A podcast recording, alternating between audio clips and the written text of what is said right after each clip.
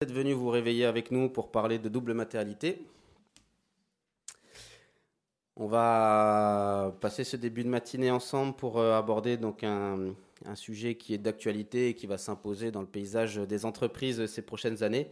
Et donc, on voulait vous partager quelques éléments sur euh, le sujet de la double matérialité et notamment un peu les, approches méthodologiques. Donc, l'idée, c'est de vous donner quelques éléments, un peu de contexte. Euh, que je ferai en introduction sur cette notion de double matérialité, d'où ça vient et, pourquoi est-ce que ça va s'imposer dans le, dans le paysage des entreprises. Et puis une table ronde euh, également pour vous présenter des premières initiatives d'entreprises qui se sont euh, euh, mobilisées sur le sujet sur un certain nombre d'aspects.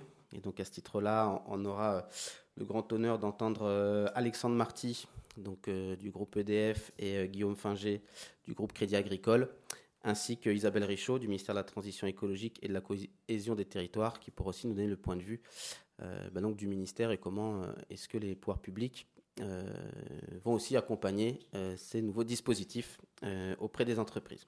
Et cette table ronde sera animée par ma collègue Anaïs Second, consultante en RSE chez BL Evolution. Quelques mots sur qui nous sommes. Donc, BL Evolution, on est un cabinet de conseil en transition écologique. On est une société à mission, euh, bien sûr. Euh, depuis une dizaine d'années, on accompagne les entreprises, les institutions financières et également les, établissements publics euh, sur les stratégies climat, les stratégies biodiversité, la transformation des business models et évidemment sur leur démarche RSE en particulier sur les questions d'analyse de matérialité, de double matérialité maintenant, sur le déploiement des démarches RSE qui peuvent passer par les questions du reporting, la CSRD dont on va parler aussi ce matin, le devoir de vigilance, des achats responsables, etc. Et donc euh, voilà, on appuie les, entreprises sur l'ensemble de ces volets. Alors quelques mots de contexte. Pourquoi est-ce qu'on a choisi ce beau sujet pour ouvrir cette matinée? La double matérialité, d'où ça vient? Déjà, historiquement, on a les approches d'analyse de matérialité, ce qu'on appellera maintenant la matérialité simple, euh, qui euh, est, un exercice dont les, entreprises se sont à peu près saisies ces dernières années, hein, depuis 5-6 euh, ans maintenant, voire 10 pour les premières. C'est un exercice sur lequel les entreprises se sont, se sont frottées, avec des approches qui euh, sont principalement en deux catégories. Hein, quand on regarde les analyses de matérialité qui sont publiées, souvent on a des matrices qui sont euh, avec deux axes, l'impact euh, sur l'activité de l'entreprise et puis l'impact ou les attentes, l'importance pour les parties prenantes. donc souvent c'est cette présentation-là de, de, la matérialité, ou alors on en a d'autres aussi qui sont publiées où on va mettre en regard à la fois euh, l'importance des sujets pour, euh, les parties prenantes externes versus l'importance des sujets pour les parties prenantes internes, et donc essayer de voir aussi si euh, finalement l'entreprise est alignée en interne vis-à-vis des attentes qui sont, qui sont extérieures à elle. Donc ça, c'est des approches de matérialité qu'on va appeler simples, hein, puisqu'on va avoir un axe, un axe d'analyse, même si c'est représenté sous forme d'une matrice.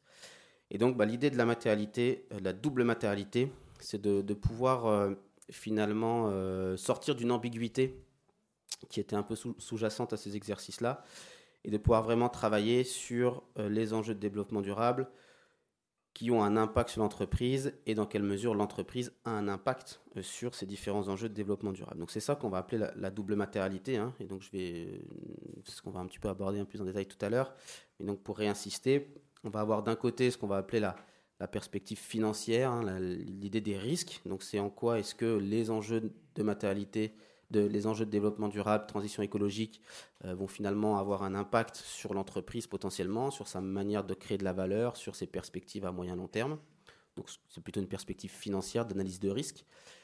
Et à l'inverse, l'autre aspect de la matérialité, c'est en quoi est-ce que l'entreprise elle-même a des impacts positifs ou négatifs sur euh, l'environnement, sur les personnes, sur la société en général. Donc on est bien sur cette double analyse hein, des impacts de l'entreprise sur l'environnement et la société, et inversement, en quoi les grands enjeux de développement durable peuvent être euh, source de risques ou, d'opportunités pour, euh, pour les entreprises. Donc vraiment, c'est vraiment ça le cœur euh, de l'idée de la double matérialité. Alors pourquoi est-ce qu'on en parle de plus en plus? Ça vient notamment être un, petit peu formalisé dans les, les, textes européens qui sont en cours d'écriture. Hein. Vous, vous étiez habitué à, un exercice de, DPEF, hein, déclaration de performance extra-financière qui fait suite à la directive européenne NFRD 2014.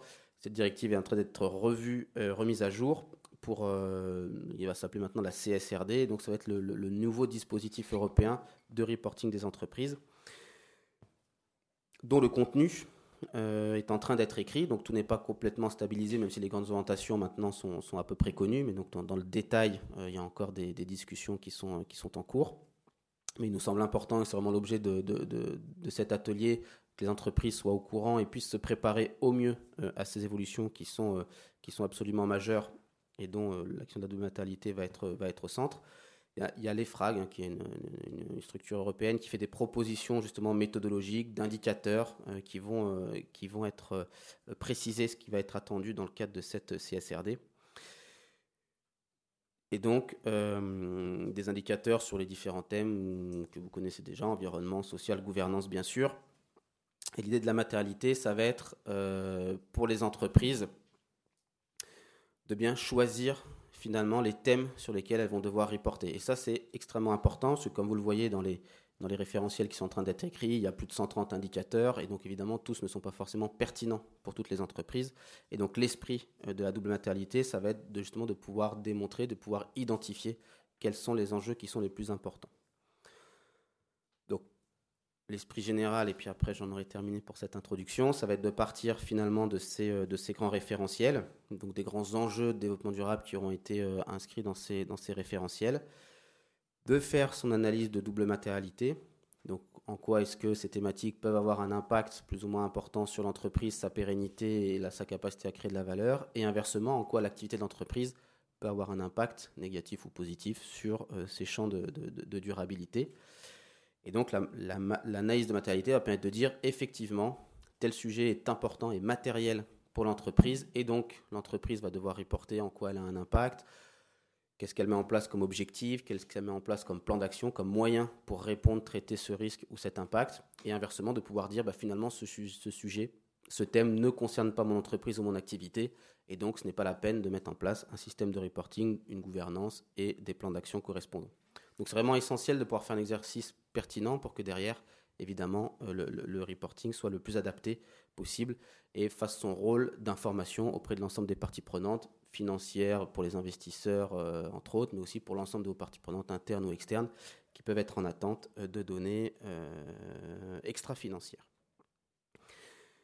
Pour vous présenter un peu concrètement des, initiatives qui avaient été, qui ont commencé à être faites par, par, des, entreprises, je vous propose de passer la parole à Anaïs Second, euh, du cabinet BL Evolution, qui va animer la table ronde avec nos intervenants, que je remercie encore d'avoir accepté de venir débattre avec nous de ce sujet.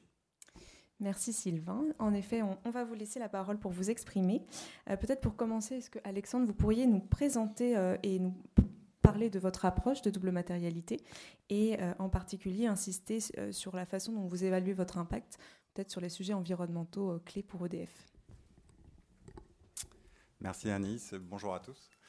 Euh, alors, nous, notre approche de double, enfin, notre matrice de matérialité, je crois qu'elle est projetée ici, super. Euh, elle est un peu à la frontière entre euh, les, exemples de simple matérialité que Sylvain a, présenté tout à l'heure, hein, et puis, et puis l'approche de double matérialité. C'est la, matrice que vous pouvez trouver dans notre déclaration de performance extra-financière. C'est une matrice euh, qui, dans sa forme actuelle, a été conçue en 2017, euh, qui a été mise à jour en, 2020. On a travaillé euh, donc à la fois en interne et en externe, hein, puisque vous voyez qu'on a, a deux axes. On a les enjeux qu'on considère comme prioritaires pour EDF, et puis les enjeux qui sont considérés prioritaires par nos parties prenantes. On a consulté une, une centaine de parties prenantes avec des approches un petit peu différentes, des ateliers un petit peu de, focus group, et puis des, euh, choses plus bilatérales. Euh, ça, c'était pour, euh, pour le, travail externe. et puis le travail en interne, on a travaillé avec une sélection de, de, managers à qui on a posé des questions sur l'importance un peu subjective hein, pour eux de, ces enjeux, d'un point de vue stratégique, d'un point de vue risque que ça représente, d'un point de vue financier, puis aussi d'un point de vue impact, et notamment impact environnemental, même s'ils n'ont pas forcément tous une, euh, expertise sur le, sujet, mais c'est bien euh, l'enjeu d'avoir euh, une, perspective assez large parmi les, managers de, l'entreprise et pas cantonner ça à un exercice qui soit au sein de la, filière des, spécialistes ou des experts de, la RSE ou de l'ESG. Donc ça, c'était pour la méthode, c'était en 2017. Et puis en 2020, on a, on, a mis à jour, notamment avec une, évolution dans la gouvernance de l'entreprise, qui est, la, constitution de notre conseil des parties prenantes, qui est euh, maintenant co-présidé par euh, notre PDG, euh, et auquel on a resoumis notre, notre, exercice de matrice de matérialité. Et donc en fait, on voit que dans les deux axes, on a la notion d'impact qui ressort, puisque on va avoir, on va avoir la perception pour, pour, notre partie prenante externe de l'impact des activités d'EDF. De, euh, notamment sur, euh, sur l'environnement. Et puis, on, a, euh, on a cette notion interne. Mais dans une approche qui, je dirais, était peu normée, peu balisée avec notre propre méthodologie, un petit peu subjectif, pas trop quantifié. et je pense que c'est une des choses qui, vont changer. Et je pense qu'on va, en parler, va en parler après. Et donc, conscient de ça, euh, nous, on travaille en ce moment à essayer d'objectiver un certain nombre de choses. Alors, sur les impacts environnementaux ou les impacts, euh, on va dire, nature au sens large, je ne vais pas parler de changement climatique, c'est peut-être un tout petit peu trop facile ou évident, mais euh, sur la biodiversité et les, ressources, on a, on, entrepris un travail d'objectivation au maximum à partir euh, ben, euh, de, l'expertise qu'on peut, euh, qu'on peut acquérir de l'échange avec, des instituts scientifiques. On a un certain nombre de partenariats scientifiques avec des, ONG qui travaillent dans le, domaine de l'environnement. Donc on se nourrit de ça et puis on se nourrit aussi de travaux plus scientifiques avec des bases de données, plus plus quantifié sur euh, les impacts euh, environnementaux de différentes activités. On a d'ailleurs fait ce travail avec BL Evolution, c'est pas pour leur faire de la pub, mais on a, je trouve qu'on a bien travaillé avec, eux et ça nous a bien mis le pied à l'étrier pour commencer ce travail d'objectivation des impacts environnementaux. Je pense qu'on va le voir à la suite. Il va falloir objectiver, quantifier un certain nombre de choses pour aller vers la vraie double matérialité. Merci Alexandre. Euh, Guillaume, est-ce que de la même façon, vous pouvez présenter aussi euh, votre propre approche et euh, l'impact que ça a pu avoir aussi sur la hiérarchisation et l'implication sur vos enjeux? Oui, merci Anaïs. Bonjour à toutes et à tous. Nous, on a travaillé sur cette matrice de matérialité que vous allez sans doute voir d'ici peu depuis, depuis 2018. Donc peut-être peut-être deux points avant d'entrer dans la méthode. Le premier point, c'est que on a travaillé, euh, euh, c'est un peu semblable à ce que vous avez fait côté, EDF. On a fait appel à toutes les directions hein, de Crédit Agricole SA et puis aussi tous les métiers. Vous savez, le Crédit Agricole est un groupe très décentralisé, donc avec, des métiers. Donc on fait appel à ces métiers pour avoir des contributions. Et on fait appel aux différentes directions, donc euh, la stratégie, les risques, les finances, la COMFI bien sûr, les RH, la conformité. C'est piloté par la direction de la RSE. Bon, je dois sans doute oublier des directions. Euh, donc ça, c'était le premier point. Ça montre que vraiment la RSE est inscrite partout maintenant et qu'on travaille avec toutes ces directions.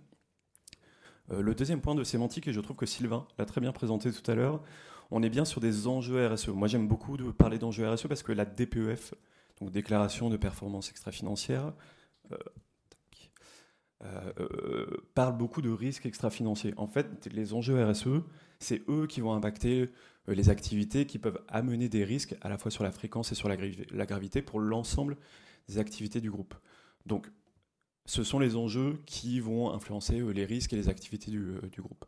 Peut-être, pour entrer dans la méthode, en fait, ce qu'on fait pour la matérialité, donc pour parler de cette double matérialité, d'une part, sur la matérialité financière, on va mettre autour de la table toutes ces directions et on va regarder quels sont les enjeux les plus impactants. Encore une fois, on regarde la fréquence et la gravité. On va noter sur, sur six chacun des enjeux. Donc ça, c'est le premier point sur la matérialité financière.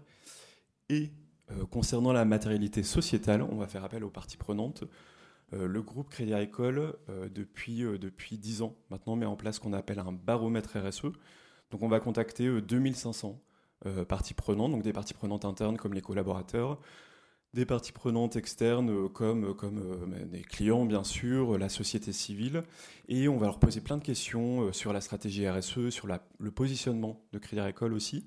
Et on va leur demander pour, eux quelles sont les thématiques, les enjeux les plus, les plus importants pour le Crédit Agricole. Et ça va nous permettre de noter là aussi ces enjeux RSE sur 6. Et ça va nous permettre d'avoir la, matrice, la matrice que vous connaissez toutes et tous, hein, qui était présentée tout à, tout à l'heure.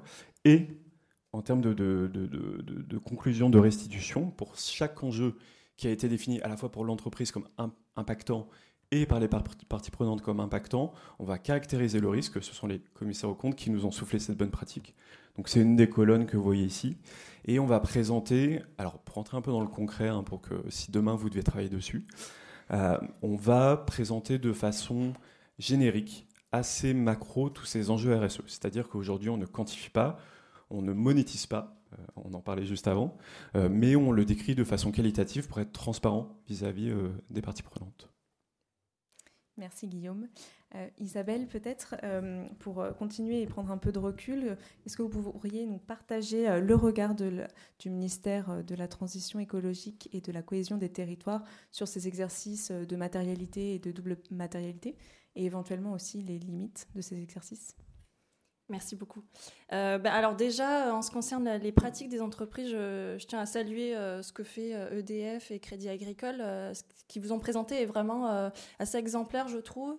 Et ça montre que l'exercice de reporting et d'analyse de, matérialité ne, sont pas une fin en soi, mais doivent être vraiment accompagnés d'un changement dans la gouvernance, dans les systèmes de prise de décision des entreprises euh, ont été mentionnés euh, vraiment à plusieurs reprises euh, la consultation des parties prenantes.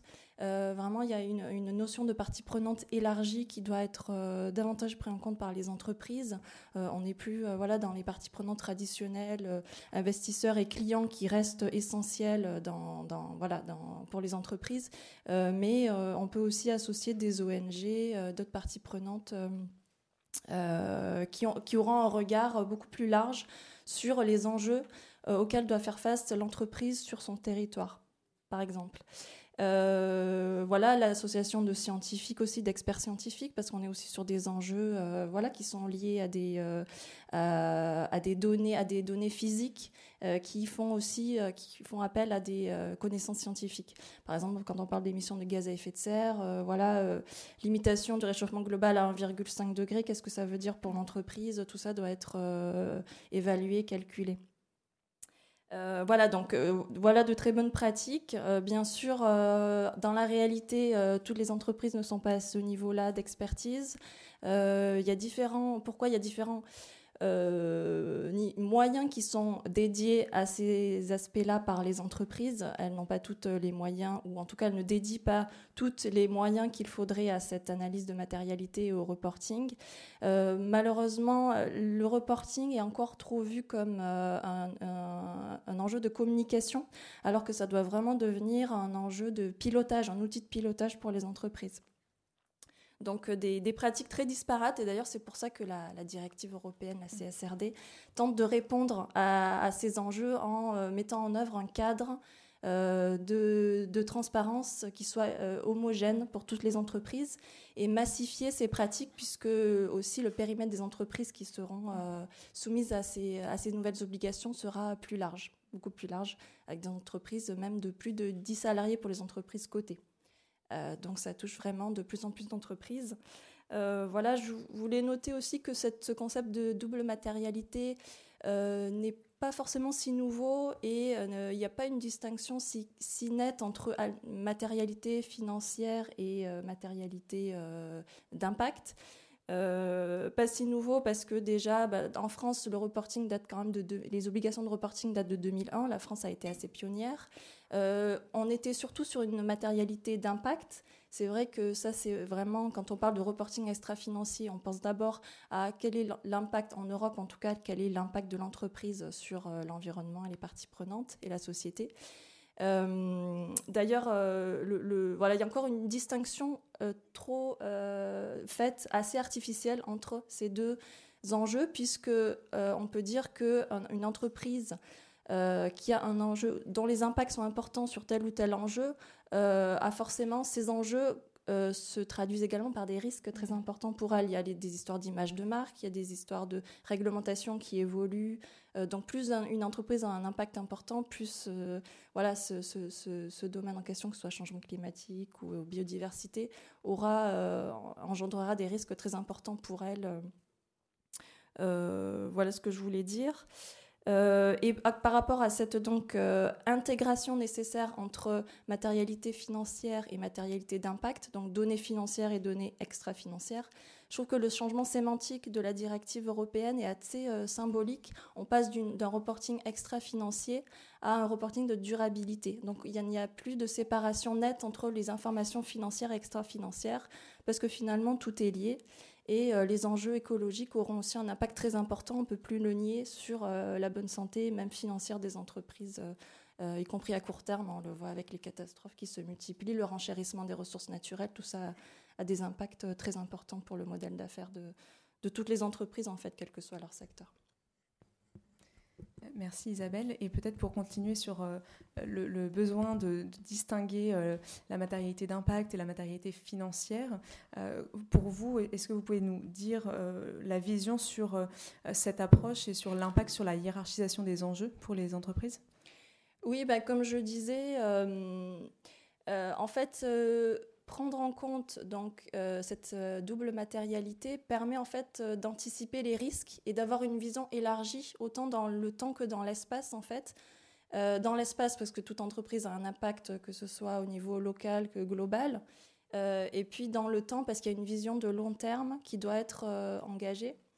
et tout ça pour plus précisément pour anticiper des risques qui peuvent être des risques auxquels on n'aurait pas pensé précédemment. Euh, on a parlé de biodiversité, on va reparler peut-être de biodiversité. Euh, jusqu'ici, c'est un enjeu qui n'est pas vraiment appréhendé euh, de manière assez forte par les entreprises. Et pourtant, il y aura des, impacts très importants. Et il y a des impacts. Je parlais du renchérissement des ressources, de l'amenuisement des ressources naturelles. tout ça a un impact important. On distingue souvent le secteur financier, le, le fait est assez avancé dans ce domaine-là, les risques, ce qu'on appelle les risques physiques, c'est-à-dire euh, ben, amusement des ressources, euh, sécheresse, inondation, etc., les effets du changement climatique, d'où l'importance d'anticiper et de s'adapter à ces, risques. Euh, et puis les risques aussi de transition avec l'évolution de la réglementation. qui, la réglementation qui évolue très vite, les attentes des clients, des consommateurs qui évoluent très vite. Donc ça permet, cette double matérialité, en fait, cette analyse permet de prendre en compte euh, d'anticiper donc les risques, mais aussi les opportunités avec les nouveaux marchés qui peuvent émerger. Euh, voilà.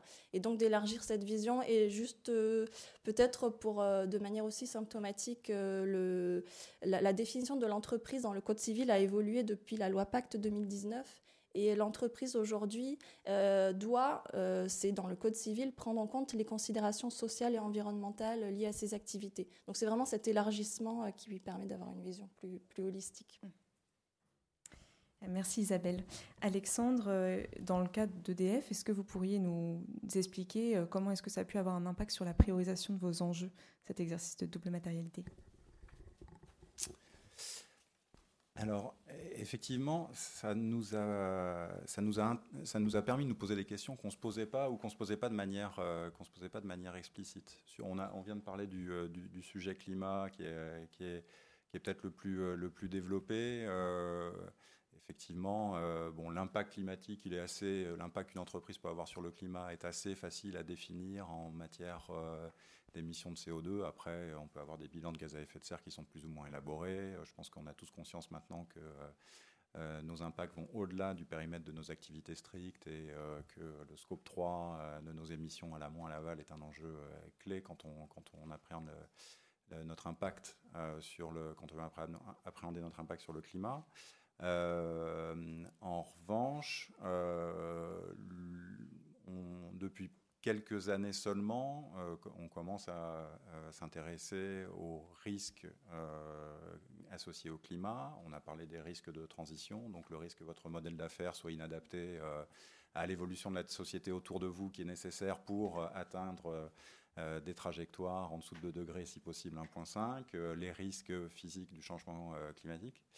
Euh, ça, ça commence vraiment à, bien percoler. En revanche, sur d'autres risques, en tout cas nous dans notre secteur, euh, le, secteur de l'énergie, quand on parle de la biodiversité et de la nature, on avait encore jusqu'à récemment une vision qui était très centrée sur nos activités. On, pense qu'on fait, bien les, fait bien les choses dans le périmètre de nos installations, qu'elles soient nucléaires, hydrauliques, renouvelables, éoliennes ou photovoltaïques. Euh, mais euh, finalement, le, concept de double matérialité qui, pour la nature, renvoie à la notion d'impact d'un côté et de dépendance de l'autre, euh, nous a permis de nous poser des questions qu'on ne se posait pas jusqu'à maintenant. En quoi nos activités dépendent de la nature? Et donc, quel va être l'impact financier d'une perturbation des écosystèmes, de la disponibilité des ressources naturelles euh, sur, euh, sur notre business model. C'est assez, je pense que pour ceux d'entre vous qui travaillent dans le secteur agroalimentaire, ça, je pense que euh, c'est des choses que vous appréhendez depuis un certain nombre d'années, mais je pense que cette question-là, il y a beaucoup de secteurs qui ne se la sont pas encore posés parce qu'ils pensent en être, ne, ne, pas être touchés, et en fait, on est tous touchés d'une manière ou d'une autre. Deuxième question qu'on ne s'était pas vraiment posée, c'était euh, qu'est-ce qui se passe en dehors du périmètre de nos installations? Qu'est-ce qui se passe à l'amont? Qu'est-ce qui se passe à l'aval? Un petit peu comme pour le scope 3 des émissions. Euh, eh ben, qu'est-ce qui se passe à l'amont et à l'aval en termes euh, d'impact et de dépendance des activités qui nous fournissent un certain nombre de choses qui sont nécessaires à, notre exploitation, à la construction de nos actifs? Et qu'est-ce qui se passe aussi à l'aval? Les euh, services écosystémiques qui sont nécessaires à produire un certain nombre de ressources qui sont absolument clés pour euh, construire, pour, construire des équipements photovoltaïques ou éoliens, par exemple, qui est ce qu'on construit le plus en ce moment.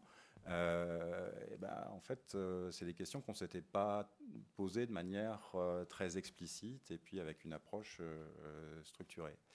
Euh, et, donc, euh, voilà un petit peu à, quoi nous pousse l'exercice de double matérialité, à vraiment, à, vraiment explorer des questions qu'on ne s'était pas posées, et puis à se dire euh, bah, quel est quel est l'impact pour le modèle d'affaires et donc l'impact financier derrière.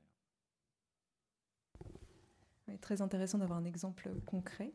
Guillaume, est-ce que de la même façon, vous pouvez également nous présenter comment est-ce que ça a pu avoir une implication sur votre priorisation d'enjeux? Alors, je partage tout ce qu'a dit Alexandre. En fait, ça nous, ce principe de double matérialité nous a permis de nous poser les questions un peu à 360 degrés sur toutes les activités du groupe et aussi sur les attentes des parties prenantes. Juste quelques exemples euh, qui me viennent en tête. je parlais du baromètre RSE, hein, qui est en fait l'enquête auprès, auprès des parties prenantes. On a vu il y a quelques années, c'était quand même assez récent, euh, qu'il y, a une thématique qui, est la protection des données, euh, alors des clients et des collaborateurs aussi, qui il y a quelques, allez, on va dire il y a 5-6 ans, ne ressortait pas du tout, les attentes des parties prenantes. Et aujourd'hui, c'est une des attentes, voire l'attente, qui, est euh, euh, un sujet de préoccupation fort pour les parties prenantes. Donc c'est un sujet qu'on a euh, du coup instruit, on a mis en place des, stratégies, des plans d'action, et, on, a publié tous ces éléments dans la déclaration de performance extra-financière. Donc ça montre que le groupe est à l'écoute de, de ces parties prenantes.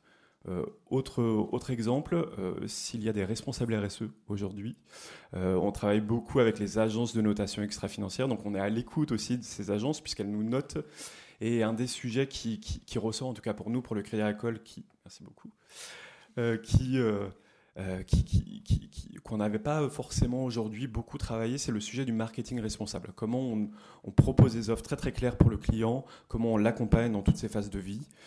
Euh, et c'est quelque chose sur lequel on va travailler cette année parce qu'on voit que les agences de notation l'attendent et qu'aujourd'hui, ce qu'on a écrit était déjà assez fourni, mais n'est pas assez détaillé pour répondre, pour, pour répondre à, ces, à ces attentes. Euh, autre exemple, euh, là aussi, tu parlais de, de, ton comité partie prenante côté EDF.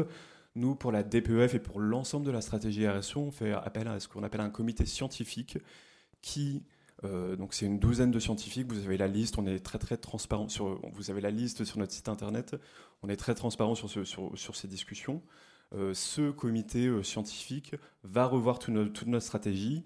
va pas forcément regarder toute la matrice de matérialité, mais va influencer de par ses décisions nos, peut-être quelques axes de, la stratégie. Donc ça montre encore une fois que ce, principe de double matérialité euh, on, le met, euh, on le met en œuvre au jour le jour. Et puis peut-être, peut-être dernier point, euh, parce que j'ai beaucoup parlé des parties prenantes externes.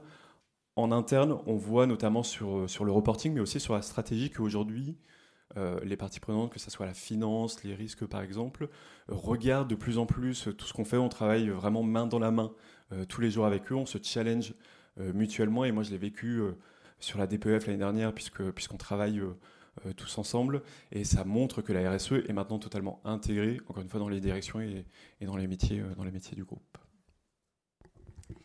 Euh, merci pour vos interventions. Alors, on a beaucoup parlé de euh, la future réglementation sur le reporting, la CSRD. Euh, dans ce cadre-là, le principe de double matérialité est vraiment instauré comme un principe clé. Euh, mais va aussi jouer un rôle de sélection de l'information à reporter. Euh, pour conclure et pour euh, avoir un petit peu de temps de prendre quelques questions, est-ce que vous pourriez, Alexandre puis Guillaume, nous expliquer comment vous vous préparez aux futures exigences de la CSRD concernant notamment l'utilisation de ce principe de double matérialité? Et puis éventuellement, quelles sont vos attentes très rapidement?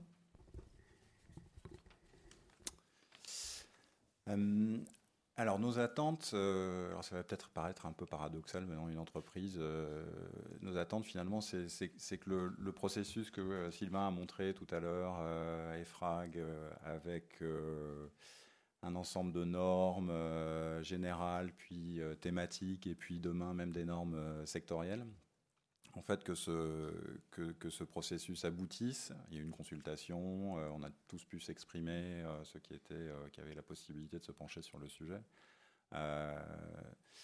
donc il faut que ça aboutisse et il faut que ça produise un résultat parce qu'on a besoin d'une certaine normalisation du, du, sujet pour que cet exercice de double matérialité, il ait du sens pour pour, pour l'entreprise qui le fait, et puis pour, surtout pour tous les, utilisateurs de l'information qui va être produite, et surtout qu'on ait euh, de la comparabilité dans l'information qui, va être, euh, qui va être produite, et qu'on s'assure que ce soit les, bons enjeux qui sont, qui sont traités. Donc en ce sens, la normalisation est un peu un mal nécessaire euh, sur, le, sur le sujet.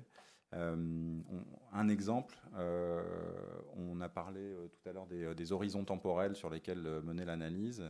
eh bien, entre l'approche qui est promue par les FRAG et puis d'autres approches peut-être anglo-saxonnes, en fait, la définition de l'horizon temporel et des différents horizons temporels, qu'est-ce que c'est le court terme, le moyen terme, le long terme, est absolument pas la même.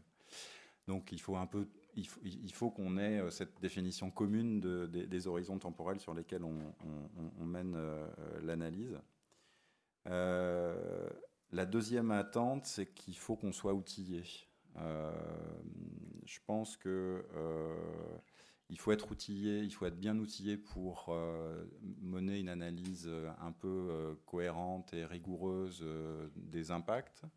Euh, et les impacts sur la nature, par exemple, euh, c'est pas une mince affaire d'analyser les impacts. Encore une fois, je, disais qu'on avait travaillé avec euh, BL sur le, sur le sujet, à, partir notamment d'une base de données qui s'appelle Encore, qui décrit à travers l'ensemble des, cinq pressions de l'IPBES sur la nature, sur la, sur la biodiversité, quels sont les impacts et les dépendances d'un certain nombre de secteurs, de l'économie. Il se trouve que euh, l'exercice euh, ou la finesse de la base de données pour notre secteur, elle n'est pas suffisante. Euh, donc il faut qu'on la travaille collectivement, il faut que voilà, les outils se développent et s'affinent, et qu'on puisse tous utiliser la même base scientifique rigoureuse. sur l'outillage, sur les conséquences financières, je pense que là, il y, a plus de, enfin, il y a, des réflexions qui sont un peu plus abouties, sur le, qui, qui sont nées encore une fois sur le thème du climat, avec euh, la Task Force on Climate Related Financial Disclosures, la, TCFD, euh, qui a fait une, petite sœur sur la nature, la, TNFD, et on voit bien qu'un des enjeux euh, dans le cadre de cette initiative, c'est de développer des outils pour faciliter cette quantification de, de, de l'impact financier. Mais donc au, final, euh, donc on est, on est au milieu de tout ça, de ces interrogations, on essaye de se préparer au mieux, mais euh, le résultat en tout, en tout cas qu'on en attend, si on applique vraiment cette, euh, cette, l'esprit de cette démarche de double matérialité, il peut être assez puissant. C'est-à-dire que il peut vraiment vous amener à vous réinterroger sur la stratégie et la, raison d'être, la raison d'être de l'entreprise. Hein, parce que si vous prenez vraiment ces deux axes à la lettre, et, que vous avez des axes stratégiques de l'entreprise qui ne tombent pas dans les carrés du haut à droite, et ben finalement, on va, on, va, potentiellement venir vous challenger et on pourrait vous, on, pourrait vous demander finalement si l'impact, si l'exercice que vous avez fait, il est bien, il est bien pertinent. Voilà. Mais on est au milieu de l'interrogation, donc euh, on n'a pas encore de conclusion euh, très forte à donner. Hein. Merci. Guillaume, peut-être un petit peu plus rapidement. je, vais, je vais essayer en une minute, du coup? Euh, peut-être la première à attendre, c'est qu'on ait les textes définitifs de la CSRD. Ça serait peut-être peut-être bien que les consultations se terminent et qu'on sache, qu'on sache quels indicateurs publier, enfin quelles informations euh, Kali et, et Quanti, parce qu'on sait déjà aujourd'hui qu'on aura 500 informations, donc euh, à la fois qualitatives et quantitatives à publier, mais on n'est pas encore très très sûr desquelles. Donc, euh, donc on, attend que les textes soient totalement définitifs pour, pour y travailler. Je, vais, je, vais, redire un peu les mêmes choses. Hein. il va falloir qu'il y ait sans doute une homogénéisation des, indicateurs qu'il faudra publier. Ça permettra au marché euh, aux analystes, aux agences de notation extra-financière euh, de comparer les entreprises entre elles. On n'a pas du tout parlé de la taxonomie européenne sur les activités durables, mais évidemment, euh, le green asset ratio, le pourcentage de CAPEX, OPEX, bah, ça va permettre aux, analystes hein, de comparer les entreprises entre elles. Ça va être un vrai. le reporting extra-financier devient absolument stratégique et est au niveau du, reporting financier, quasiment, quasiment aujourd'hui. Donc demain, ça, demain, ça le sera. et peut-être, pour revenir sur le sujet de, sur le sujet de double matérialité, je boucle euh, la boucle euh, sur cette histoire de, euh, double, ouais, ouais, de, double matérialité. J'ai perdu mon point. que je vais, que je vais, que je vais, que je vais, que je vais retrouver. Je l'ai perdu. Il reviendra comme ça. J'ai tenu, j'ai tenu, la minute, mais il va revenir quand vous poserez, quand vous poserez vos questions. Merci Guillaume. Euh, peut-être pour terminer, Isabelle, est-ce que vous pourriez nous dire comment euh, au ministère euh, vous imaginez accompagner peut-être les entreprises sur ces sujets? Oui, alors je ne sais pas si c'est au ministère qu'il faut attendre des, un accompagnement individuel. Pour ça, il y a vraiment des professionnels, des cabinets conseils. RBL Evolution fait partie, il y en a d'autres. vraiment, j'invite les entreprises à aussi se tourner vers leurs commissaires aux comptes qui se forment sur ces sujets. Euh, de manière assez intense. Il euh, faut savoir que les, informations euh, qui seront demandées par la CSRD seront soumises à un audit. Alors c'est déjà le cas en France depuis plusieurs années, mais ça va être une nouveauté au niveau européen. Donc voilà, il y a vraiment des acteurs de terrain qui sont là pour accompagner les entreprises.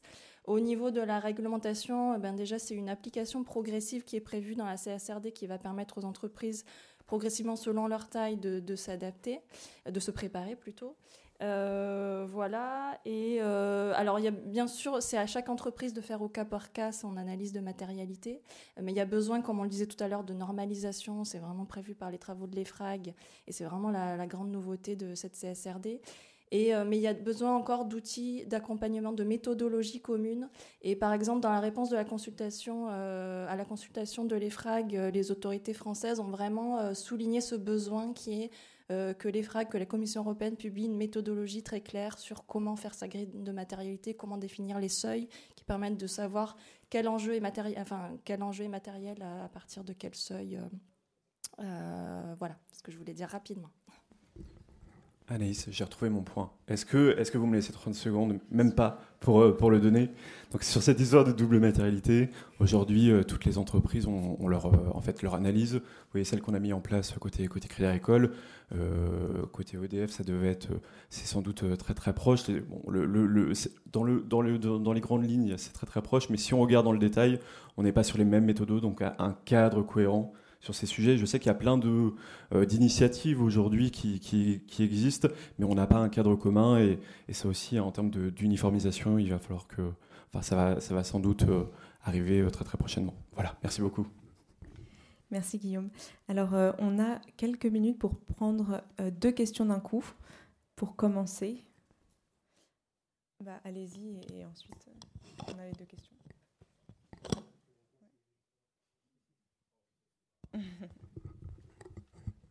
Bonjour, merci pour cette table ronde. Yves Diolsin, retraité actif. Euh, est-ce que vous pouvez repasser la, matrice du Crédit Agricole?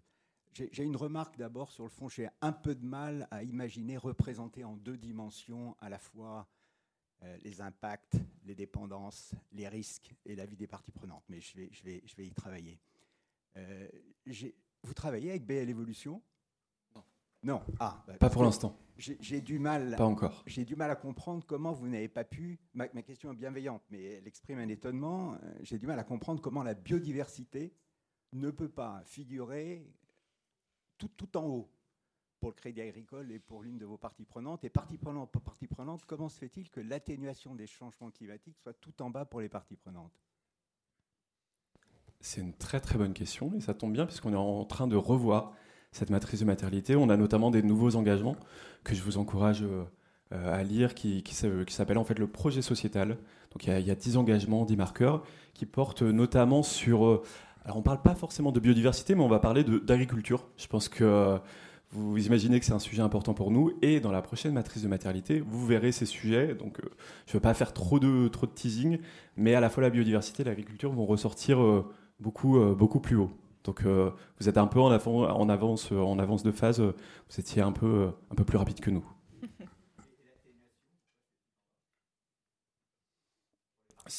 C'est ce qui est, ressorti euh, des enjeux des parties prenantes. Peut-être, alors j'aurais pas, euh, j'aurais pas toutes les explications, mais euh, peut-être un manque de connaissances aujourd'hui.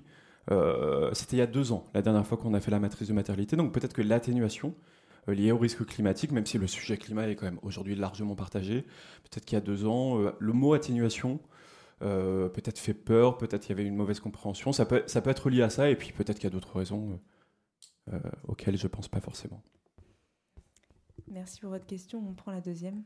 Oui, euh, bonjour Philippe Aubert. Je veux vous poser une question sur euh, comment vous faites pour marier l'approche, par exemple, du contrôle interne au sein de vos deux en termes d'analyse de risque et ce genre de choses avec ces, méthodes d'analyse de risque extra-financière. Parce que de fait, on voit la multiplication des textes, de, quelle que soit la nature, hein, la réglementation, qui a été évoqué, mais euh, ça fait des années que tout ça bouge, bouge, bouge sans arrêt. Et euh, donc tout le monde bouge, théoriquement.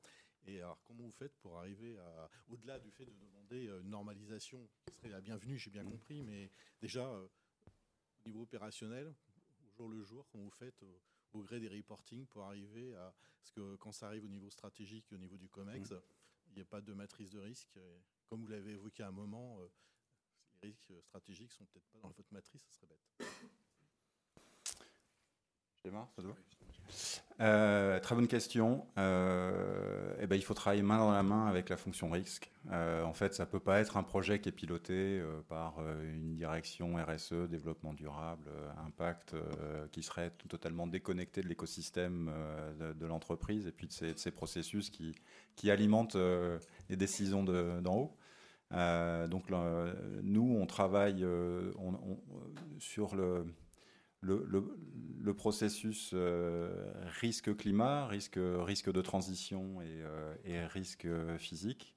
Euh, le sujet est copiloté par notre direction des risques groupes, enfin avec notre direction des risques groupes.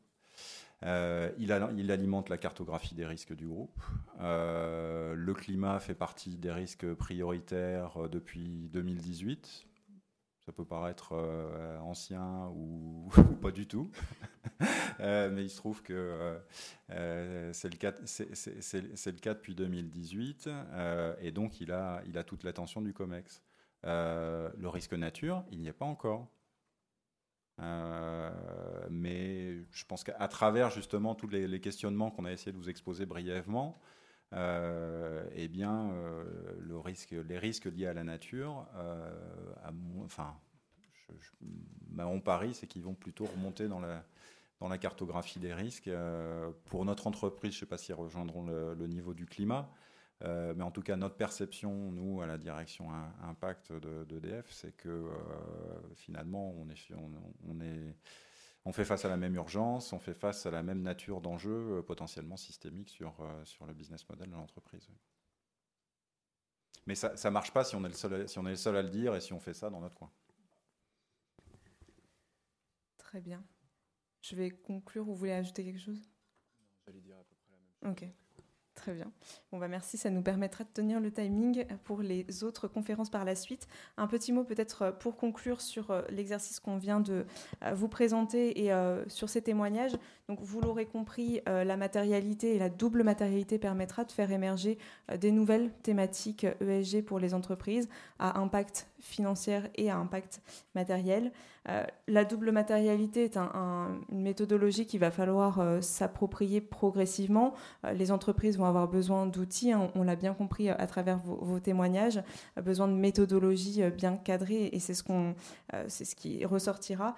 mais en tout cas, cet exercice c'est aussi de double matérialité, c'est un, exercice qui permet finalement de professionnaliser euh, l'exercice de matérialité qu'on connaissait déjà et qui permet aussi euh, d'harmoniser, on en a beaucoup parlé aujourd'hui, euh, les pratiques d'entreprise au niveau européen. Merci beaucoup pour votre attention et merci beaucoup pour vos témoignages. Une petite dernière chose sur BL Evolution, vous pourrez retrouver les conférences qu'on a animées hier en replay bientôt sur le site de ProDurable. Merci beaucoup à tout le monde.